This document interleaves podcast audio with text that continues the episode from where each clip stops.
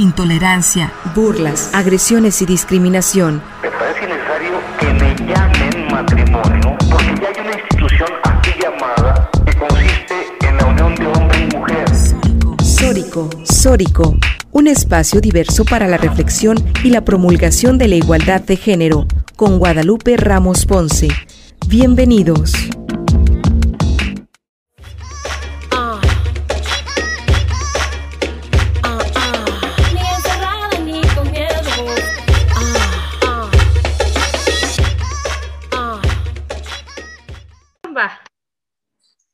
Hola, ¿qué tal? ¿Cómo están? Bienvenidas, bienvenidos a Sóricos sin género de dudas. Agradecemos a quienes nos sintonizan esta tarde a través de Radio Universidad de Guadalajara por la frecuencia del 104.3 de FM en la zona metropolitana, el 107.9 de FM en Ocotlán, en la región Ciénega, el 104.7 de FM de Lagos de Moreno, en la región Altos Norte, y el 105.5 de FM en Ameca, en la región Valles. Un saludo muy cordial a todas, a todos quienes nos sintonizan en todas las regiones del estado. En este micrófono te saluda con muchísimo gusto Lupita Ramos Ponce y te invito a que te quedes con nosotras en la siguiente hora para compartir y analizar los temas de género. También te invitamos a seguirnos y a comunicarte a través de nuestras redes sociales que cuáles son, porque además hoy tenemos nuevo horario. Eh, Lucía y Natalia, qué gusto me da saludarlas nuevamente. Hola Lupita, hola Lucía, un placer estar otra vez aquí hablando de temas tan importantes. Hola Lucía, ¿cómo estás?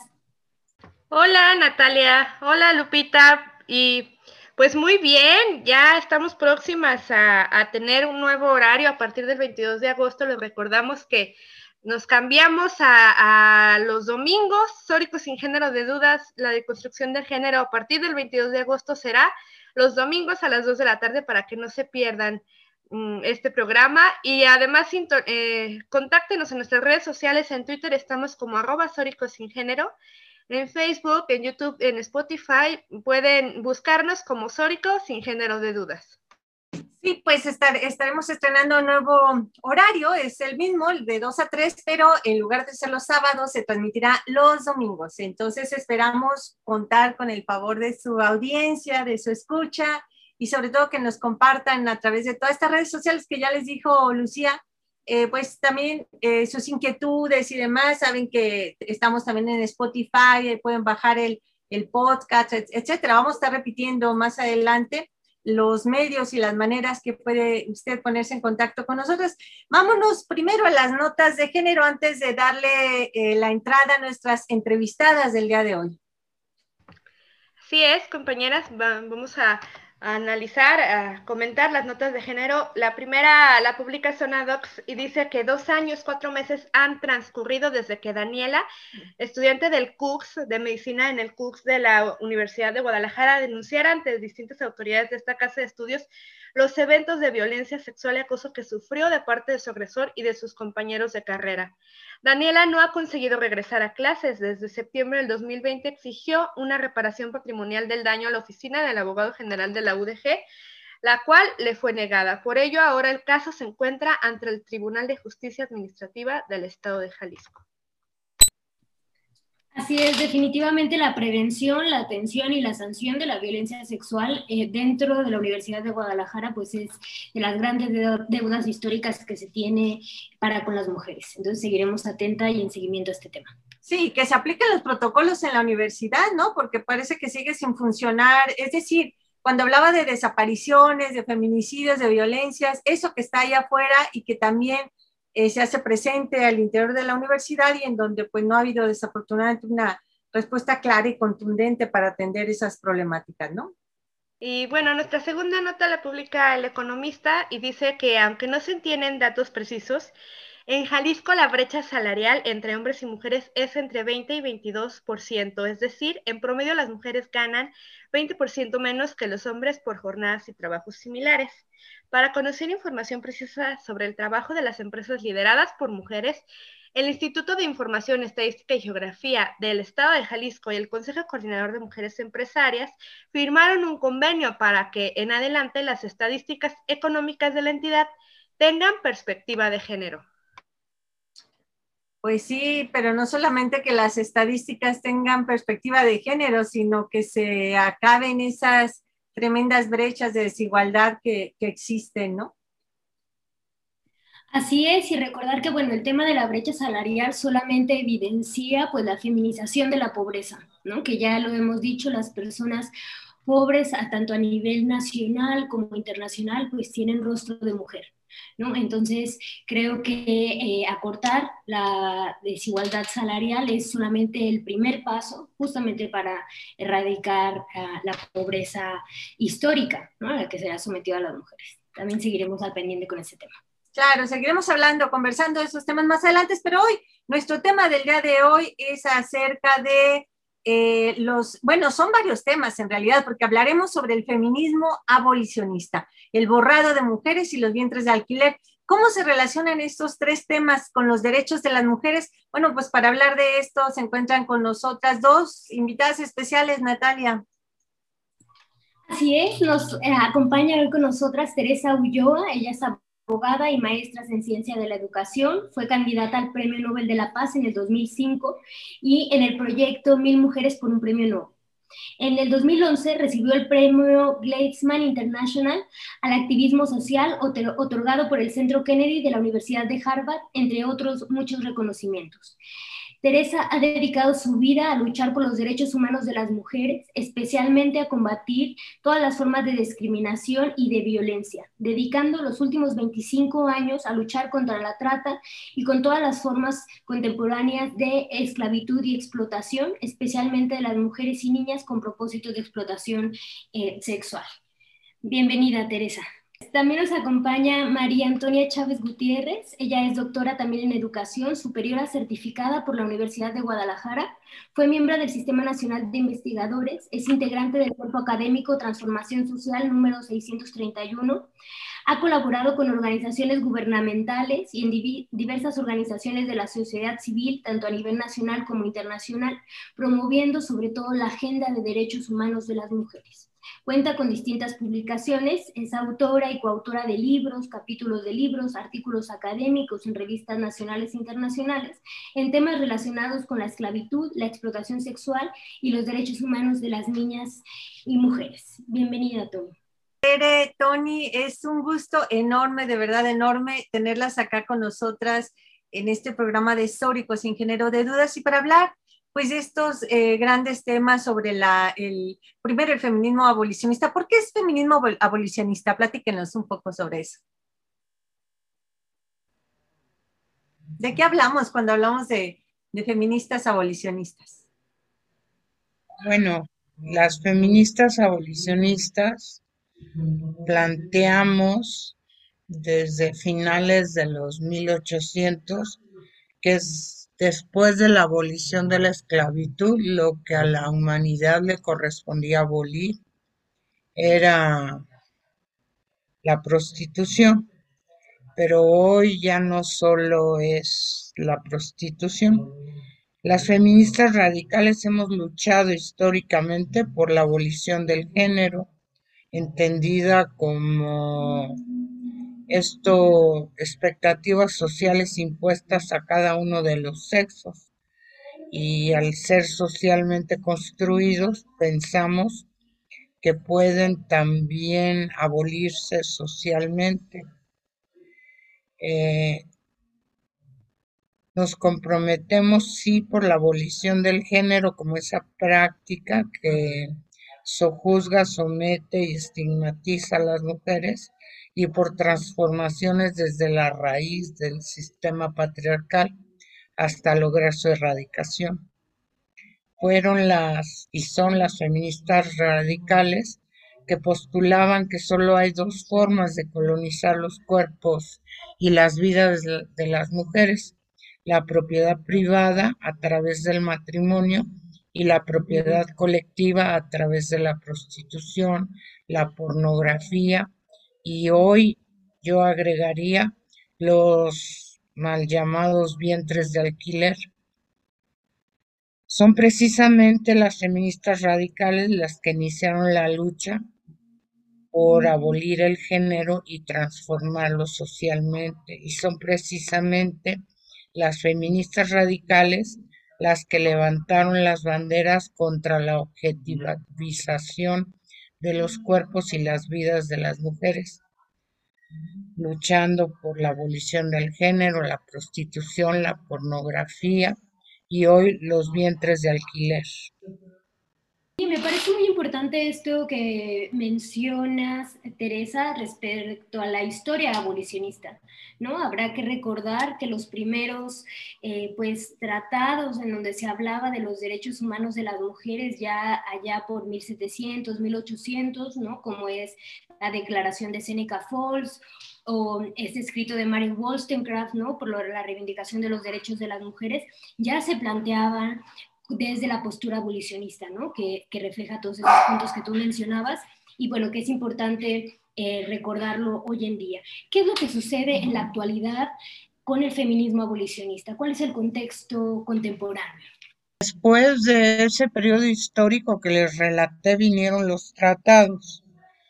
Y la primera fue la Convención para la Represión de la trata de personas y la explotación de la prostitución ajena que México lo ratificó en 1951, que es un tratado abolicionista.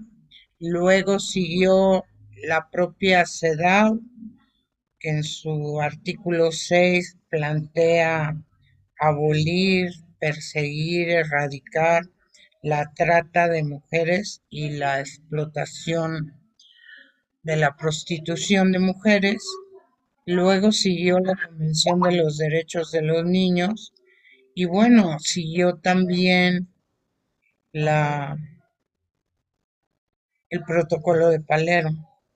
Eh, hoy en día, en nuestro país, todas las colectivas de mujeres jóvenes o la mayoría están permeadas por la, por la visión radical y por lo tanto la visión eh, abolicionista, afortunadamente. Por el otro lado, tenemos organismos multilaterales que tienden más hacia la postura queer y la abolición, no, y la reglamentación de la prostitución, la pornografía, los vientres de alquiler.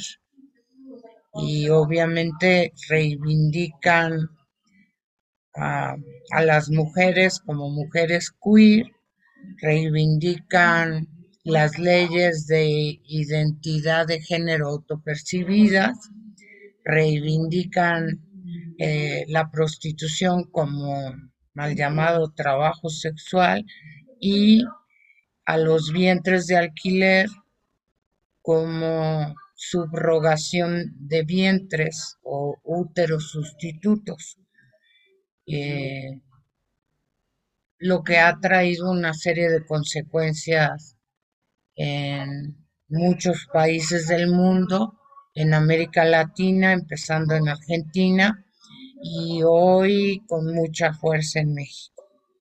Eh, sí, justamente, bueno, hay muchas preocupaciones en torno a, esto que se da tanto del, de los, como tú dices, eh, incluso a veces ni los términos son los adecuados para denominar la subrogación de vientres, el vientre de alquiler, etcétera, que al final de cuentas se convierte pues en un asunto de comercialización, ¿no? Del cuerpo de las mujeres y, hay muchos engaños también alrededor de todo eso, porque de pronto también nos dejamos llevar quienes somos feministas y que lo hemos sido durante muchos años y nos alegramos. Yo ayer hablaba con Alda Facio, por ejemplo, de, después de escucharle esta charla, esta conferencia sobre los principios de Yogyakarta y el impacto que tienen en los derechos de las mujeres, en el borrado de, de las mujeres, y de pronto no entendemos esto del borrado, ¿no?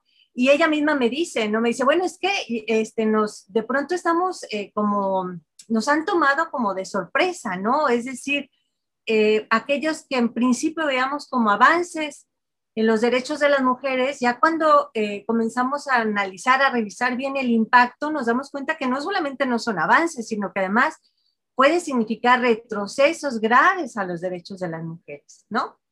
Sí, claro. porque de pronto quienes nos escuchan, este, pues, nos están escuchando acá por la radio, van a decir el borrado de mujeres. Pues, ¿Qué es eso del borrado de mujeres, no?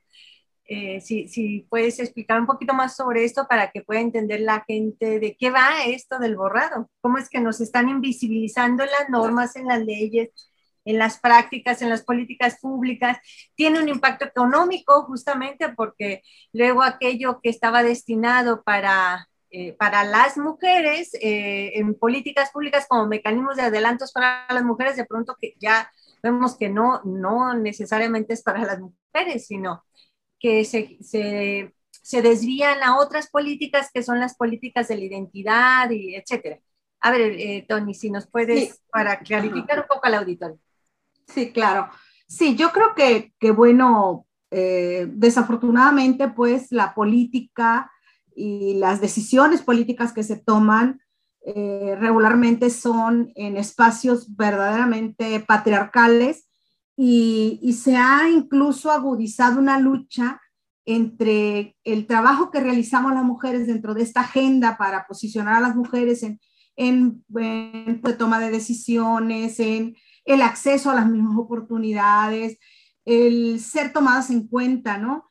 Y que en muchos de estos espacios, como las mujeres hemos tenido desventajas, sobre todo en el acceso a los puestos de toma de decisión, que la mayoría están ubicados por hombres, de pronto ellos empiezan a hacer su, mismo, su misma lucha eh, con este mismo lenguaje de supuestamente igualdad de género, que no es lo mismo a igualdad de oportunidades en condiciones de desventaja que pudieran estar ciertos sectores de la población, entre ellos las mujeres, y empiezan entonces con ese sutil manejo del lenguaje para desdibujar la lucha de las mujeres por esas situaciones de desventaja que tenemos, ¿no? Y aparecen ahora sí en el discurso de sí los hombres y las mujeres. Mencionábamos ya en otra reunión como lo que pasó aquí en la transición del Instituto Jalisciense de las mujeres y para las mujeres eh, en términos de desarrollar una política pública que pudiera posicionar a las mujeres en situaciones eh, similares eh, o de paridad junto a los hombres en cuanto a participación política, en acceso a los diferentes servicios, en igualdad de oportunidades, de pronto aparece una secretaría que se le denomina Secretaría de Igualdad entre Mujeres y Hombres. Entonces, ya desde ahí aparece, si bien es cierto, si lo hubieran, borrado, pero como no pudieron hacerlo, pero dejaron ahora también metida la igualdad en términos de los hombres cuando la lucha que se está haciendo es justamente a partir de la desventaja que tenemos las mujeres en ese tipo de acceso a las oportunidades de la participación política y del acceso a los servicios. Sin embargo, ahora con este nuevo movimiento ultraconservador que aparentemente se vuelve un renovador, ¿no? Una, forma revolucionaria de entender ahora, en lugar de decir eh, las mujeres, entonces ahora se dice les personas, que incluye hombres, mujeres y todo lo demás, ¿no? Todas las diferentes formas de diversidad.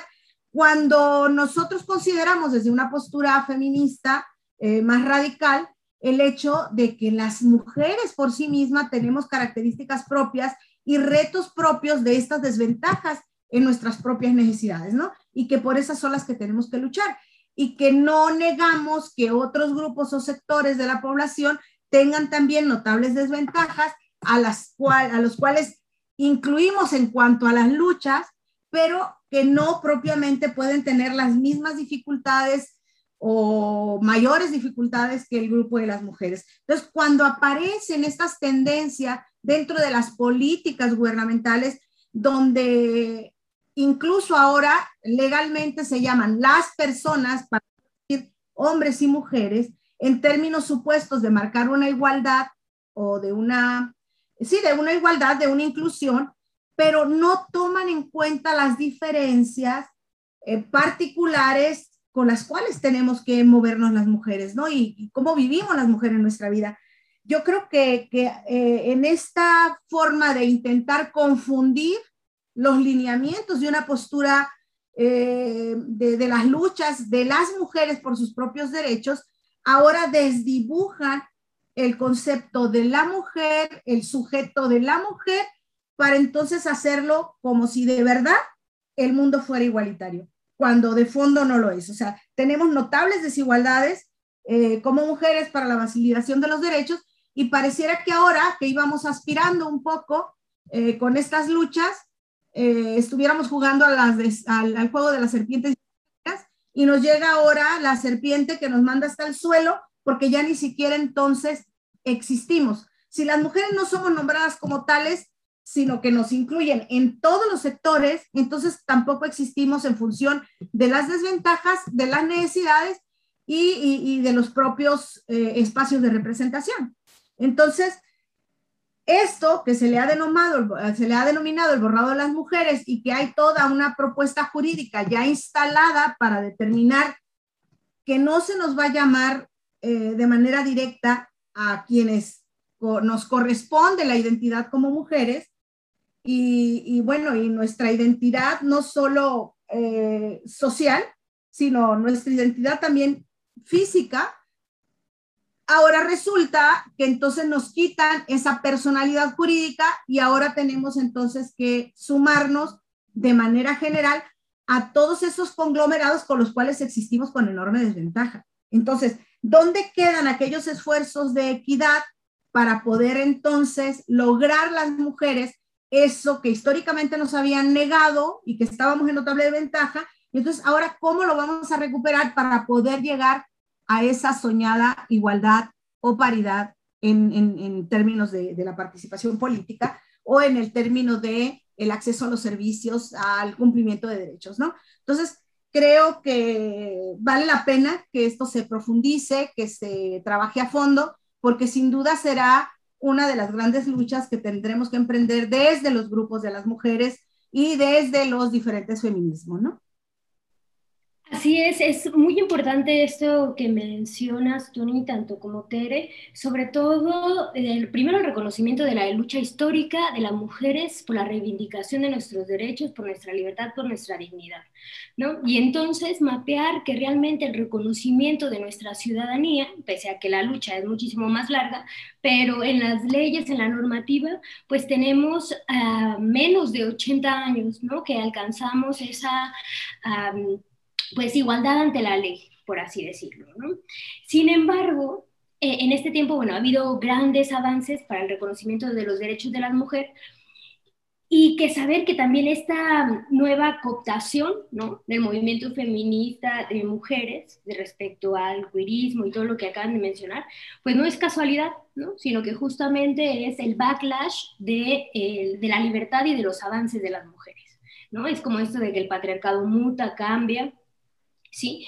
Y, y, me parece muy importante también eso que mencionas, Tony, del contexto estatal, porque no solamente el tema del cambio del Instituto de las Mujeres y política para las mujeres al cambio de igualdad sustantiva, no solamente fue un tema institucional, sino que si vemos en la actualidad un estudio de la normativa estatal de igualdad sustantiva entre mujeres y hombres, pues vamos a ver que justamente a través de ahí es que se empieza a meter ¿no? a la normativa local toda esta terminología queerista, ¿no? de la identidad de género autopercibida, la identidad de género, y en donde llegamos a tener reglamentos ¿no? para erradicar la, violencia contra las mujeres y garantizar una vida libre de violencia, en donde no se habla de, eh, de mujeres, ¿no? se habla de personas otra vez nuevamente invisibilizándonos, ¿no?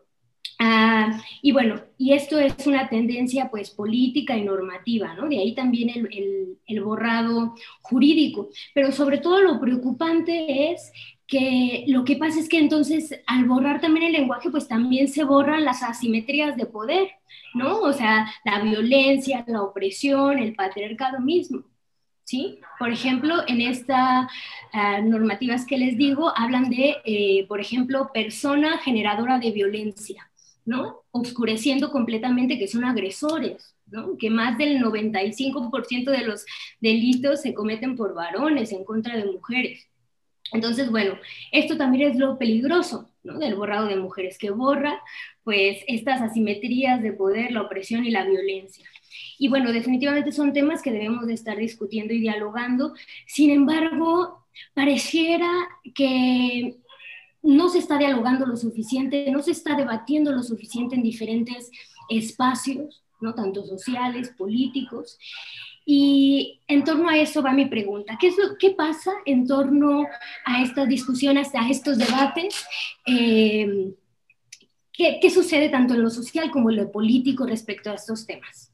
Yo creo que tendríamos que entender que al inicio de la década de los noventas, en el ámbito académico del feminismo, comienza a sustituirse el concepto mujer por el de género, cuando sexo y género no son lo mismo.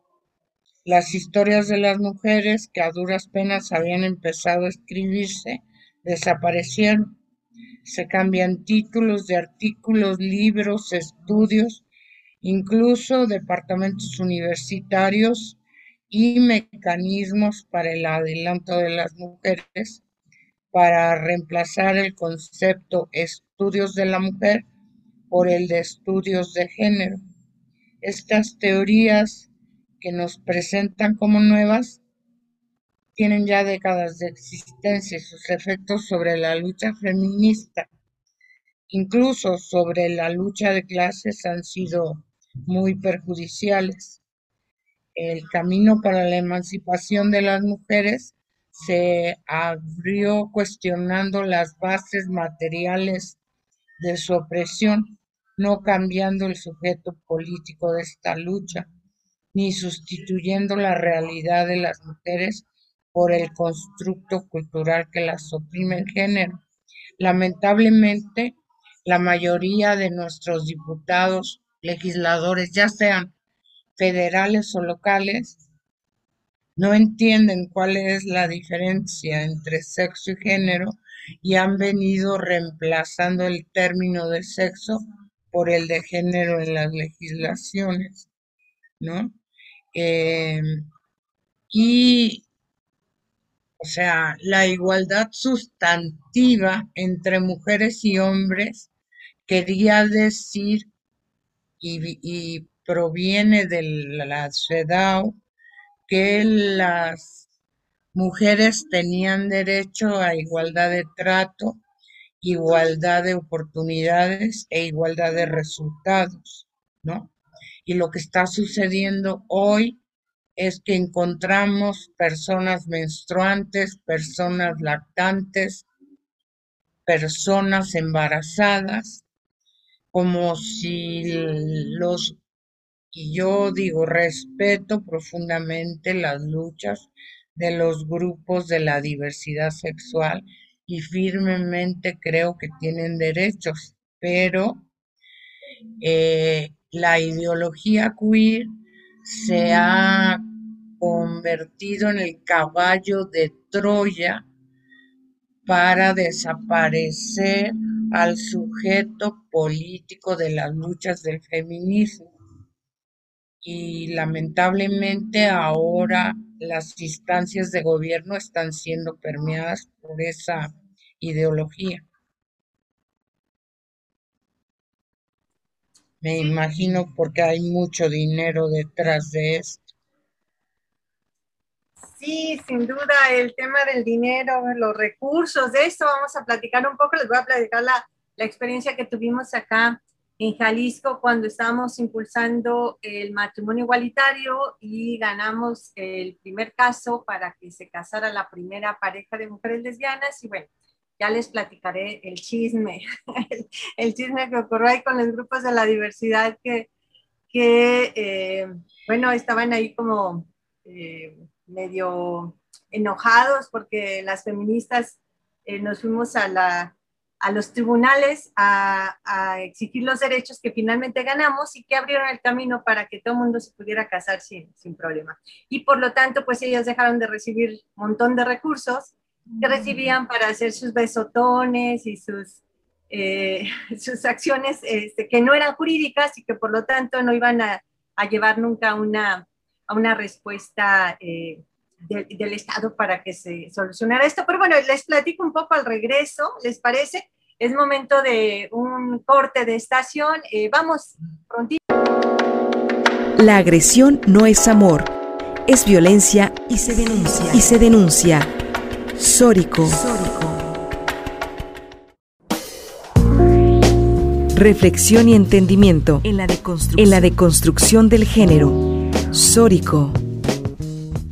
Volvemos aquí a Sórico sin género de dudas. Les recordamos que nos pueden seguir en nuestras redes sociales. En Twitter estamos como arroba Sórico sin género. Y en Facebook, YouTube y Spotify estamos como Sórico sin género de dudas. Tenemos tenemos una noticia para ustedes y es que a partir del 22 de agosto nuestro programa va a cambiar al horario dominical. Domingos 2 de la tarde ya pueden deconstruirse aquí en Sórico sin género de dudas para que no dejen de escucharnos y de aprender de, de temas tan importantes como el que tenemos el día de hoy. Lupita, antes de irnos a corte, narraba un momento histórico para la lucha feminista que fue el logro del matrimonio igualitario en el Estado. Cuéntanos más, Lupita, de, este tema. Sí, fíjate, muy brevemente, para poner en contexto a, nuestras eh, invitadas de hoy, porque Tere, bueno, es de acá de Jalisco, Tere está en la Ciudad de México, Tony sí está acá en, en el Estado, pero bueno, recordar un poquito lo que fue en el 2012, cuando estábamos impulsando el matrimonio igualitario, y eh, el día que nosotras acompañamos como CLADEM y como redes feministas, acompañamos a la primer pareja de mujeres lesbianas a que presentaran su solicitud en el registro civil, su solicitud de matrimonio, eh, ese mismo día les llamaron a las chicas, este, algunos de los integrantes de grupos de la diversidad, sobre todo los grupos de gays y demás, y de, trans, para decirles que no, que no se presentaran, o sea, animándolas a que no se presentaran, a decirles que ya pronto, pronto ellos iban a lograr eso, claro, lo que querían era como la estrellita, ¿no? Como tener el primer lugar, pero además, con todo el cinismo del mundo, les dijeron, este, primero vamos a casar una pareja de hombres y después eh, siguen ustedes, serían las, las, las inmediatas segundas, digamos, ¿no? Así como para animarlas a que se esperaran, porque pues ya ellos estaban abriendo el camino, claro, querían que primero fuera una pareja de hombres. Bueno, no les hicieron caso, claro, presentamos la solicitud y, esa, y la negativa de esa solicitud fue la que nos abrió el, eh, el pie, el camino jurídico, digamos, para impugnar y para irnos a los tribunales en el amparo. Finalmente lo ganamos, claro, con muchos obstáculos, no fue sencillo, nos llevamos varios meses en, alcanzar esto, pero finalmente lo, lo, logramos. Y yo cuando ingenuamente comentaba con algunas compañeras y demás, yo les decía, qué raro que hicieran eso, ¿no? Yo, yo creía que hasta se iban a alegrar todo el mundo de que pues nosotras, las abogadas feministas, hubiésemos eh, hecho el camino jurídico para aperturar la posibilidad de que se casaran las parejas del mismo sexo acá. Y, una compañera sabiamente me abre los ojos y me dice, no, Lupita, no seas ingenua.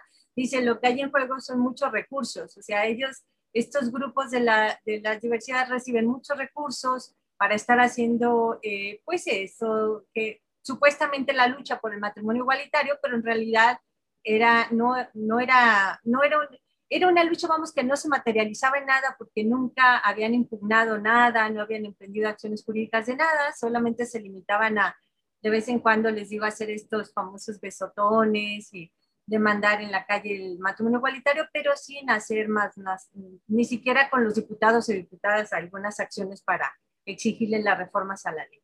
Entonces, pues bueno, así es como vamos entendiendo muchas cosas de cómo se mueve esto y cómo hay grandes recursos. Yo leía una nota eh, que hoy ustedes compartían, creo que, ah, pues son de la, de la información que nos compartió Alda Facio, precisamente eh, una jurista latinoamericana muy importante y que para un círculo de estudios en el que estamos participando, justamente todas las que estamos acá en este programa de radio y junto con otras más compañeras, y nos compartió algunas lecturas. Una de esas era el tema de los recursos, ¿no? Lo que ha significado en los últimos años, eh, pues este el, tema de las identidades, el negocio de, las identidades eh, de género, ¿no?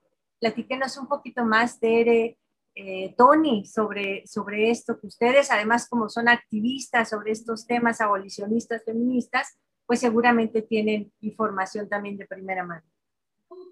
Sí, en 2018 Jennifer Bailey se hacía esta pregunta para destapar como un entramado de fundaciones, organizaciones LGBTQ, filántropos con intereses en la industria biomédica, porque no es poco la inversión que se tiene que hacer mensualmente en hormonas, integrantes destacados de la lista de Forbes, clínicas y cátedras universitarias bien subvencionadas, especialmente por las Open Societies de George Soros, son parte de un lobby que cabildea para imponer la agenda misógina, antifeminista y reaccionaria del generismo queer. Y bueno, a ellos los hemos llamado el lobby Q. Profundizando en esta pregunta, hemos rastreado los vínculos de impulso financiero para conocer cómo es posible que la ideología de la identidad de género que da cumplimiento a los deseos de un 0.1% de la población se haya propagado tan rápidamente y de manera tan viral. Y eso fue lo que encontramos, incluso que hay algunas personas de Silicon Valley que son dueños de empresas de las TICs que están financiando también este lobby. Y bueno, el problema es la persecución que estamos sufriendo las personas que nos atrevemos a disentir o a señalar lo que está mal de esta los argumentos científicos y legales que se están utilizando para impulsar eh, las reformas a las leyes sobre identidad de género autopercibidas. gracias, Tere. Eh, Tony, pues también coméntanos un poquito sobre, sobre este tema. Sí, claro. Eh, definitivamente existen intereses económicos bastante fuertes, valga la redundancia, en este contexto neoliberal donde todo es posible de convertirse en un, en un objeto, en una mercancía, ¿no? Para la compra o para su venta Obviamente, la industria del sexo, eh, la industria de la vagina, la industria de estas metamorfosis eh, por el alcance banal de un cuerpo transformado y modificado, pues obviamente tiene que ver con fuertes capitales eh, que están detrás y que estos capitales obviamente van a estar luchando en aquellos lugares donde la gente quiera actuar de manera contraria. En el caso del Observatorio Latinoamericano sobre Trata y Tráfico de Personas, donde por supuesto eh, somos un equipo muy fuerte que estamos con el abolicionismo de la prostitución como una modalidad de explotación eh, sexual y que encaja en, los delitos de la trata de personas, eh, nos hemos percatado eh, nosotros hacemos grandes eh, eventos latinoamericanos cada determinado tiempo. Antes era cada dos años, ahora con lo de la pandemia se han desdibujado esos tiempos.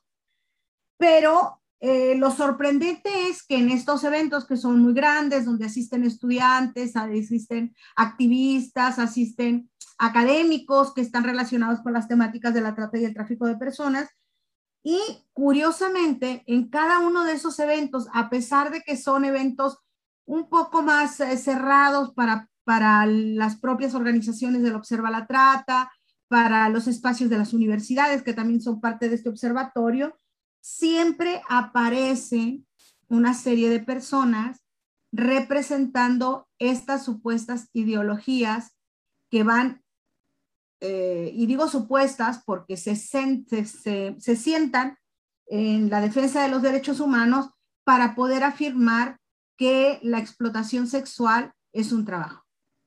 Y llegan y hacen grandes manifestaciones, ponen puestos de difusión de la información a la entrada de nuestros eventos, de ser posible llegan y empiezan a plasmar eh, serias discusiones en, nuestros públicos, en las mesas de trabajo, con personas que verdaderamente uno no podría eh, confirmar que ellas tendrían ni siquiera los recursos, eh, tantos de, forma, de formación como, como económicos, para desplazarse y estar en esos lugares donde solamente se paran a boicotear, a confundir el trabajo que estamos haciendo desde esta otra perspectiva, ¿no? Entonces, ahí uno se da cuenta que existe toda una industria, todo un financiamiento, toda una serie de, de, intereses eh, que lo que quieren es perpetuar todo este tipo de violencias que se han instalado como diferentes formas de, esclavitud, ¿no? De que la gente siga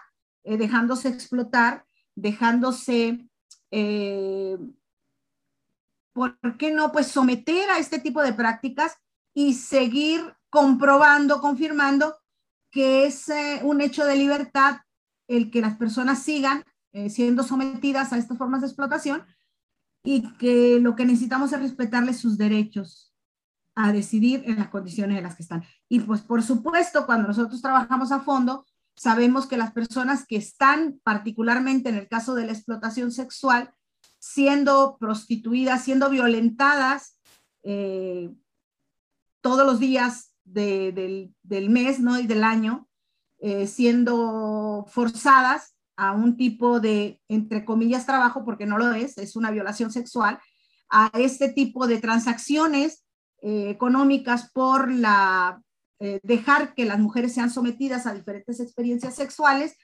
pues entonces nos damos cuenta que no son ellas las que están decidiendo, pero presionan para que ellas se manifiesten como voluntarias en ese tipo de trabajo. Y claro, ellas por su propia condición de sometimiento no pueden eh, ni darse cuenta siquiera que son víctimas de estos delitos que se han convertido, estas instancias delictivas, en grandes empresas, incluso son empresarios bien vistos en la ciudad. Guadalajara es una de ellas. De ¿Cuántas veces no vemos que promueven eh, los, los, lugares como el Men's Club o cualquier otro de estos centros eh, de entretenimiento para hombres, que así lo llaman, entretenimientos para hombres, y, bueno, aparecen como los grandes empresarios, no como los grandes promotores de este tipo de explotaciones sexuales, ¿no? Eh, eso, eso por decir una, una modalidad. Y claro, otra de ellas, que de hecho viene de manera muy fuerte en estos días, ¿no? lo que sería ahora las, eh, los negocios o las empresas de eh, la venta de niños producto de, la, de los vientres de alquiler o elegantemente lo que le han llamado la maternidad subrogada, que obviamente están basados en principios eh, fuertemente degradantes, tanto para la seguridad de las mujeres como para la seguridad de los niños nacidos en esas condiciones, porque obviamente hay consecuencias psicosociales muy fuertes para los diferentes actores, ¿no? Que están dentro de, este, de esta transacción de la vida, porque no es otra cosa, o sea, están haciendo una transacción económica con los cuerpos y que lo reducen a, un contrato, esa nueva vida, y por supuesto con objetivos lucrativos. Entonces, ¿cómo vamos a reaccionar ante este mundo que realmente es un pulpo de mil cabezas, donde por donde quiera que vea la posibilidad de una compraventa, no les importa convertir el cuerpo humano en un instrumento más de sus perversas codicias económicas? Sí, bueno, me parece muy importante, bueno, todo lo que mencionan y sobre todo, pues este llamado a recordar pues justamente los fundamentos, ¿no? Recordar la raíz, que de ahí viene radical, ¿no? Y de todo este enramado de teorías, derechos, pensamientos que se han creado a partir de las mujeres y del movimiento feminista. ¿No? Y en ese sentido, pues recordar también estas normativas, ¿no? Como la CEDAW, que habla de la erradicación de la violencia.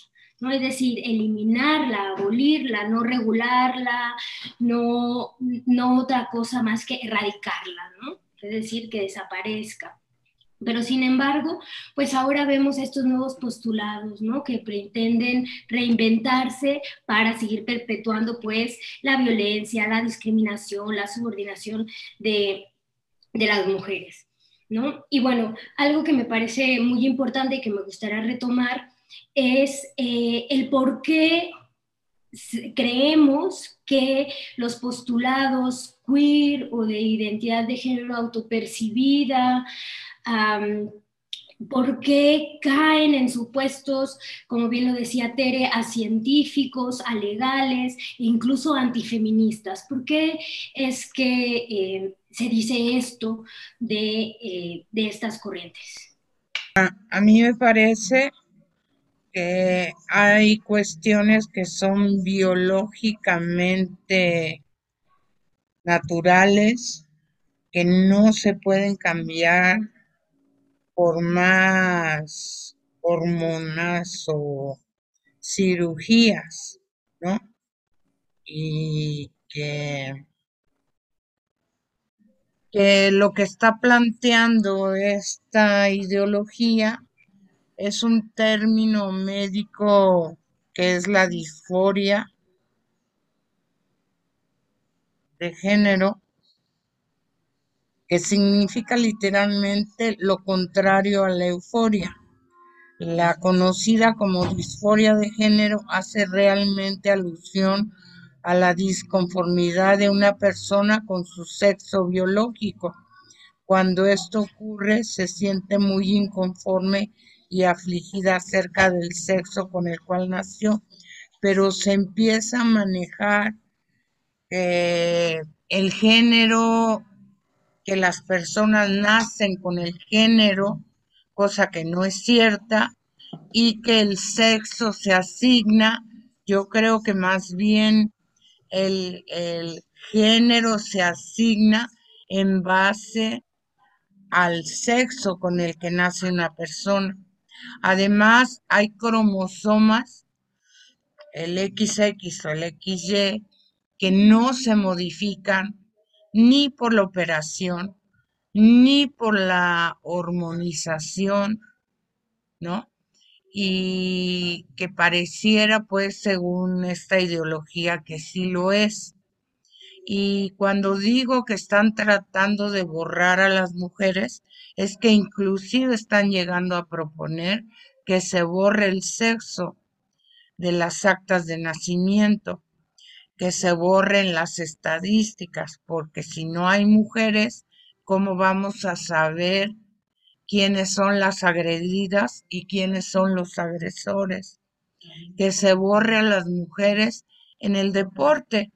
Ya lo vimos ahora en las Olimpiadas, como una, una mujer, mujer transgénero o transexo, porque además hay distintas trans, ¿no? Transvesti, transexual y transgénero. La transgénero no modifica su apariencia física, lo que modifica es su concepción del mundo y de lo que es. Y ya la transexual es la que sufre modificaciones o por lo menos se viste como el sexo al que aspira. Y pues no, las mujeres físicamente no se pueden comparar con la fuerza, la velocidad que tienen los hombres en los deportes. Ya ha habido casos donde en luchas, sobre todo de, de artes marciales, a, mujeres transgénero han matado a las mujeres biológicas, ¿no? Dicen los profesionales de distintas disciplinas de salud, tanto física como, como mental, que la disforia de género suele ir acompañada de depresión, ansiedad, trastornos de la conducta alimentaria y trastornos del espacio autista, así como de vulnerabilidades psicosociales, bullying, aislamiento social, abuso sexual, dificultades escolares o laborales, etcétera. Por lo que es vital evaluar en qué medida contribuyen a generar o exacerbar la disforia, cosa que por la autoadscripción se elimina, no se requiere una certificación psicológica ni médica, ¿no? Eh, el empeño de despatologizar eh, que tiene el transactivismo contribuye a que muchas personas no reciban la ayuda que realmente necesitan, lo que supone en este tipo de problemáticas un aumento en la gravedad que puede derivar desde intentos autolíticos a pérdida disfuncional en distintas áreas de su vida. Incluso por el, la cantidad de hormonas que tienen que ingerir para modificar la voz, para inhibir que crezca el vello. Eh, se generan problemas muy graves en la estructura ósea, eh, produce cáncer y hasta infertilidad total, ¿no? Entonces, lo mismo sucede con los bloqueadores hormonales de la pubertad que se están usando masivamente en niñas y niños para frenar la aparición de sus caracteres sexuales secundarios.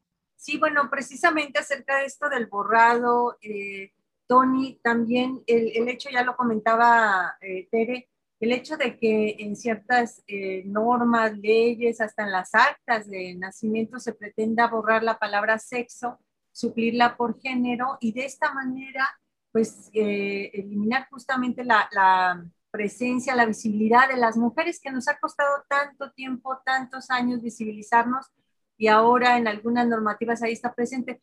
Lo mismo que en el lenguaje, ¿no? Es cierto que hemos estado eh, luchando por un lenguaje incluyente, un lenguaje no sexista, no discriminatorio, eh, pero, eh, pero eso no significa borrar, invisibilizar a las mujeres que por siglos han estado subsumidas en un lenguaje androcentrista, en un lenguaje masculinista, etc. creo que, como suele suceder, ¿no? Por dar una respuesta eh, sencilla, eh, se generan eh, simplificaciones que terminan, como siempre, dañando las, las luchas de las propias mujeres. O sea, yo creo que el hecho de que se puedan incluir diferentes personas con diferentes ah, alternativas y que pertenezcan a este mundo de la diversidad, no significa que nosotros como mujeres tengamos que desaparecer. O sea, yo creo que más bien es cómo se incluye, aparte de la categoría hombre en términos de varón, eh, mujeres y, todas las otras vertientes, ¿no? De expresión de, la sexualidad, eh, no necesariamente tendrían que ser borradas las otras alternativas. Entonces, por, por principio, creo que sería injusto hasta para los diferentes grupos creo que cada, cada grupo en términos de, de esta construcción, que igual es una construcción eh, social y biológica, eh, tendrá que tener una respuesta y un sentido de inclusión en función a sus propias características y en función a sus propias necesidades.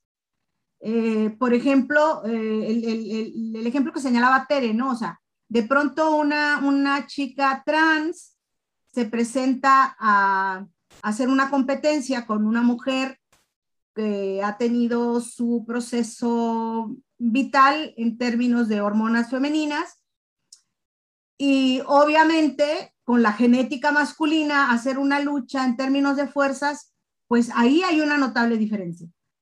Y entonces debemos nosotros de mantener en términos de igualdad y en términos de diferencias eh, las, las, diferentes, el, el, acceso a las diferentes oportunidades sin que se nos merme en función de esas diferencias propias que se tienen en un, en un sexo y otro y asumir que esta construcción de, de, cómo asumimos la feminidad o la masculinidad o la transexualidad, pues pertenecen a este proceso de identidad que cada uno vamos desarrollando eh, a, lo largo, a lo largo de nuestro propio desarrollo, ¿no? De nuestro propio desarrollo eh, biológico, nuestro propio desarrollo psicológico, nuestro propio desarrollo intelectual. Eh, de tal manera que asumir entonces que todas las demás diversidades se asumen dentro del grupo de las mujeres y para entonces incorporar una palabra que los incluya a todos, desdibujamos a todos los demás, entonces creo que ahí es una forma muy simplista de querer eh, responder a una serie de necesidades eh, con una sutileza eh, que cada grupo merecería, ¿no? Entonces es una herramienta demasiado simplista y obvio, utilizada a modo para desdibujar los esfuerzos que hemos desarrollado las mujeres en estas luchas por alcanzar el cumplimiento de nuestros derechos. Pues sí, sin duda muy ilustrador todo esto que nos han comentado Tere y Tony. Les agradecemos mucho su presencia en este programa. Y, bueno, pues llegamos ya prácticamente al momento eh, final. Eh, las estaremos invitando nuevamente a continuar con estas reflexiones que, que, son muy importantes y que son actuales además, ¿no? que son, son vigentes y son motivo de, de reflexión, de análisis y de, de, discusión. Muchísimas gracias, Tony. Muchísimas gracias, Tere. Intolerancia, burlas, agresiones y discriminación. Me parece necesario que me llamen matrimonio, porque ya hay una institución llamada que consiste en la unión de hombre y mujer. Sórico, Sórico, un espacio diverso para la reflexión y la promulgación de la igualdad de género, con Guadalupe Ramos Ponce. Gracias por acompañarnos.